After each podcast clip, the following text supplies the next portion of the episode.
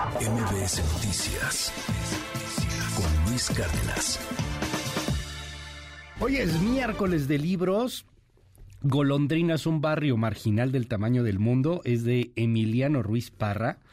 Híjole, suena, suena muy interesante. Va sobre, va, va sobre la Ciudad de México, va, va sobre un tanto con algunos eh, pinceladas de nostalgia. Cuéntanos, Dalila Carrillo, sobre este, sobre este gran libro, esta gran obra. ¿Cómo estás? Buenos días. Hola Luis, buenos días. Pues sí, hoy te traemos esta que es pues una crónica, Luis, muy detallada sobre uno de los barrios marginales del Estado de México, que justo se llama Golondrinas y que está ubicado en Ecatepec. Pues te cuento un poco con esta sensibilidad, rigor y olfato periodístico que caracteriza el trabajo de Emiliano Ruiz Parra, pues el reportero se adentra a este barrio para contar las historias que ahí se gestan y de alguna forma también se invita a reflexionar, como bien lo comenta, sobre el presente y el futuro de las ciudades.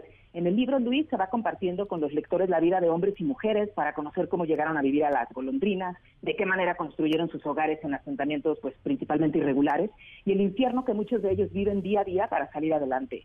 Por ejemplo, Luis se menciona el caso de Imelda Reina, una mujer cuyo hijo fue asesinado. También cuenta la tragedia de otros habitantes del barrio a quienes les han desaparecido a sus familiares, pues sin que destaque el, el acceso a la justicia.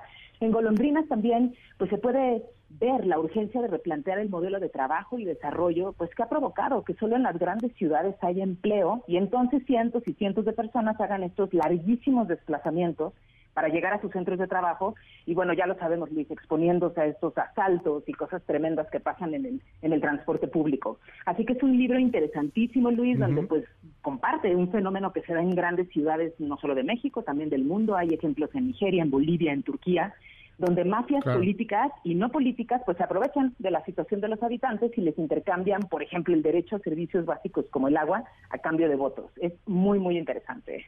Eh, fíjate que me recordó una novela, si no me equivoco, también es de Virginia Destems, que, que te habla de un París también así como muy futurista, este y en donde pues también hay, hay un buen de, de conflictos y, y, bueno obviamente pues la, la, obra de de, de es, es, una obra totalmente de ficción pero sí de pronto de pronto me, me adentraba un poco en, en, el tema.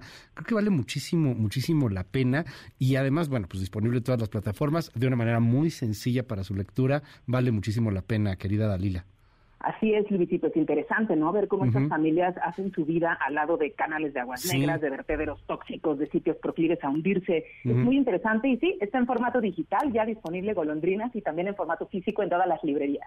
Mil gracias, Dalila, te mando un abrazote, cuídate mucho. Igualmente, gracias, Luis. MBS Noticias con Luis Cárdenas.